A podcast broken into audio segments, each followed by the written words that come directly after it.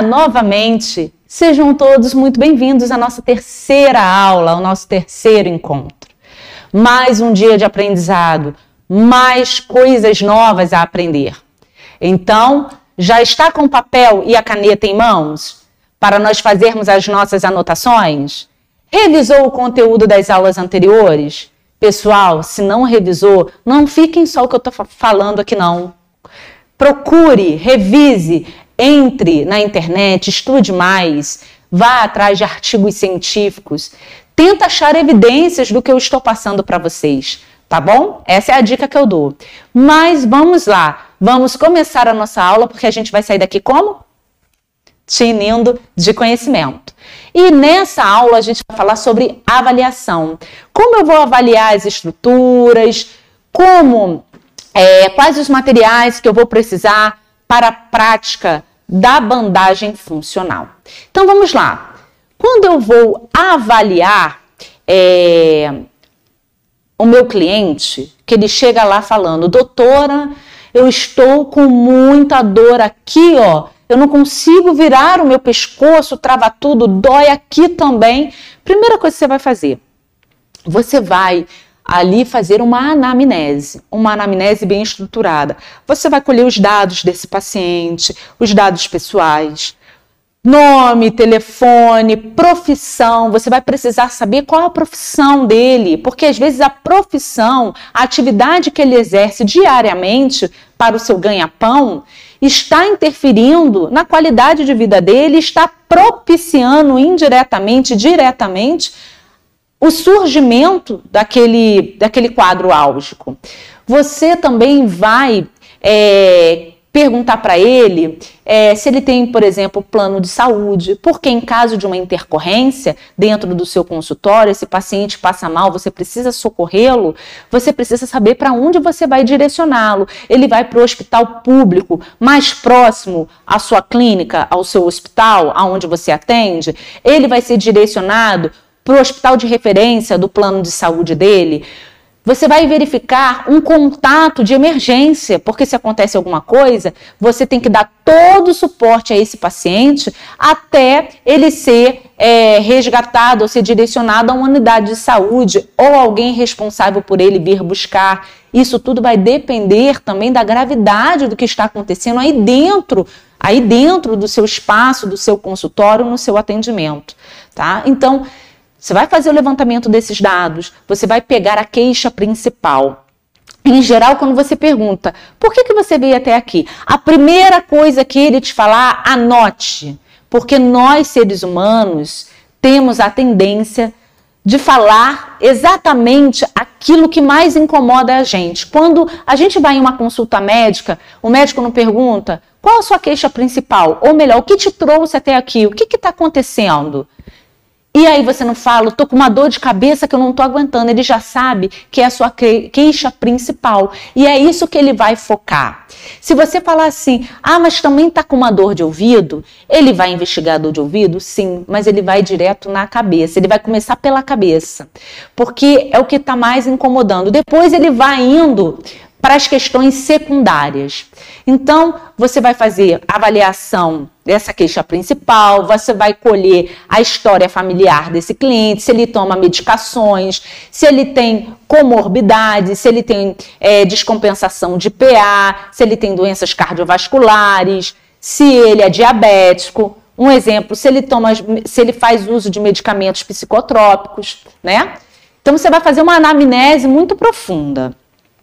E aí, você também vai avaliar a dor.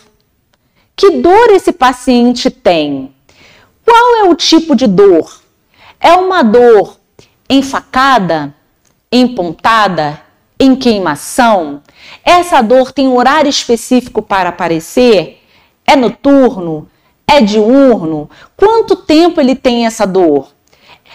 Ela está numa fase aguda, ou seja, está muito forte agora, ou ela é uma dor crônica, que é aquela dor mais lentificada, que ele convive há muito tempo com ela e que vive bem, mas tem hora que ela agudiza, que a gente fala que está na fase de agudização, ela exacerba. Então ela já está na fase aguda, porque a, quem tem doença crônica, tá, pessoal, ela convive com aquela, ela aprende a conviver com aquele determinado tipo de patologia.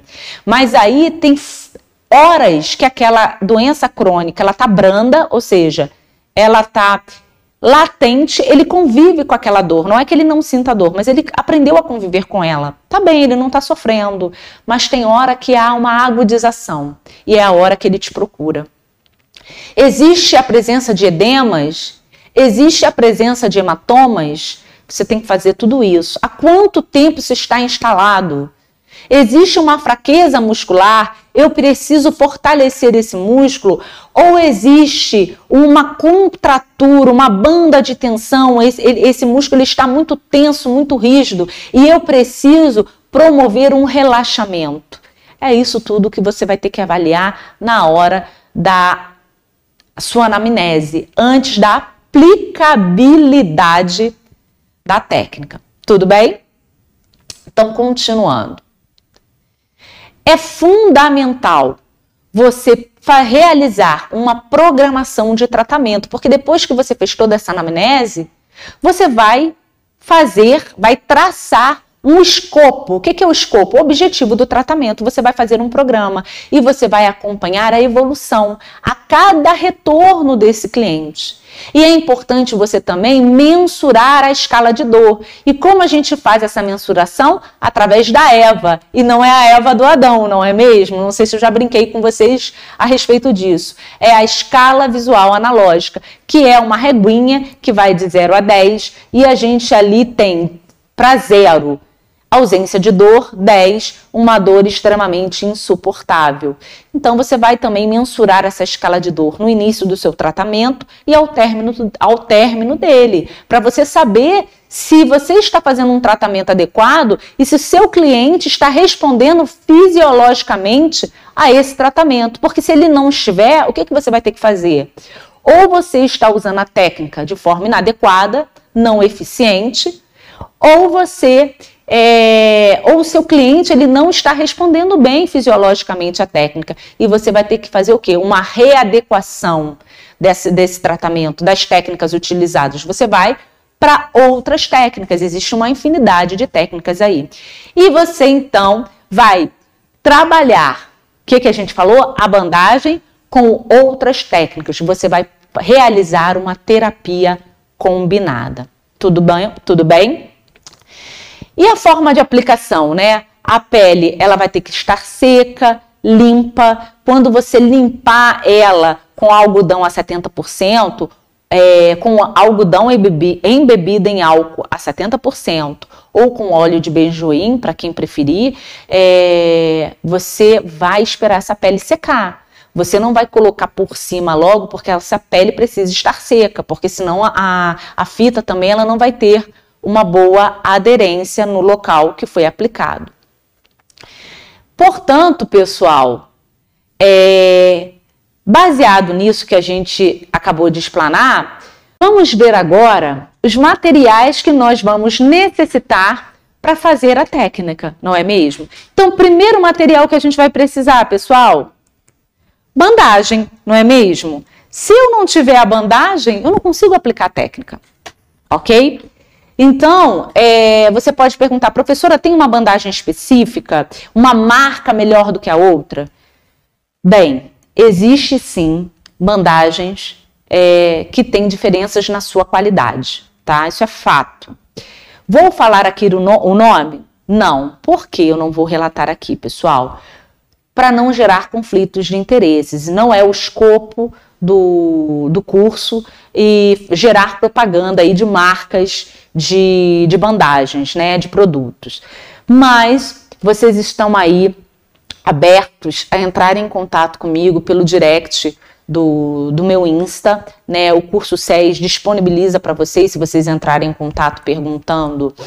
É, vocês podem me seguir, fiquem à vontade, e eu posso explanar para vocês a, as melhores marcas, aquelas que eu acho que têm uma melhor aderência. Tudo bem? Vamos combinar assim? O que, que eu vou precisar, precisar também? De uma tesoura específica. Ah, não pode ser qualquer tesoura? Bem, Vamos fazer uma analogia, analogia para vocês entenderem. Quando vocês vão cortar o cabelo de vocês, lá no cabeleireiro ou lá no barbeiro, vocês usam a tesoura que vocês cortam papel? Hum? Ah, se você cortar o seu cabelo com a tesoura que você usa em casa para cortar papel, ou, por exemplo, uma linha é, ou um tecido, o que, que vai acontecer com o seu cabelo? Vai ficar todo mastigado, não é mesmo? Então, a, mes a mesma coisa com a bandagem. Você pode cortar, se você quiser cortar e não tiver outra, corte. Mas você vai perceber durante a sua prática clínica que a bandagem vai ficar mastigada. Então, o bom é você ter uma tesoura específica para bandagem. Se você jogar lá, por exemplo, vou dar um site aqui que todo mundo sabe, todo mundo procura, Mercado Livre. Joga lá, tesoura para bandagem. Você vai ver que é uma tesoura que ela tem uma ponta é, mais arredondada. Ela é, ela é muito utilizada na enfermagem para cortar esparadrapo, fazer curativos, cortar é, bandagens mesmo, né? Para fazer ali a tala, para fazer o gesso. Então, interessante e bom é vocês terem. Ah, mas eu não tenho agora. Quero começar hoje a aplicar no meu cliente. Compre uma tesoura, né? É, nova, para que você corra o risco de ter. É, você corra o risco dela não estar cega para esgarçar menos a bandagem e tenta. E se você se adaptar e achar que não convém comprar, é com você mesmo. Não sou eu que vou é, bater o martelo aqui porque eu não sou juíza, tá bom? O que, que você vai precisar também? álcool. E o álcool para quê? Para fazer a antisepsia local, limpar, tirar a sujidade daquela pele, a oleosidade. Ah, Andréia, mas você não falou do óleo de benjoim? Sim, eu tenho que retratar o óleo de benjoim porque está na literatura. Eu não costumo utilizar no meu dia a dia, na minha prática clínica, mas você pode utilizar se você quiser. Eu quero ter o óleo de benjoim. Ótimo, sem nenhum problema. E você vai ter que ter também o algodão, né, gente? Porque eu não vou, como é que eu vou distribuir ali o álcool ou o óleo de benjoim e fazer a limpeza da região sem é, o algodão? Concordam comigo? Então, esses são os materiais que você vai precisar para a prática. Gente, foi uma aula rápida, uma breve explanação. Em breve a gente vai se encontrar para a nossa prática clínica. A gente abrangeu de forma muito assim é, ampla os principais grupamentos musculares, os mais afetados, e com isso vocês já vão ter um direcionamento da aplicação em qualquer região do corpo, tá bom? Então vamos terminar essa aula com a frase de hoje. Não é só estudar, é ter que persistir mesmo querendo desistir. É cair e ter que aprender a levantar todas as vezes. É aprender que cada um tem a sua hora e que o que é seu está guardado e está por vir.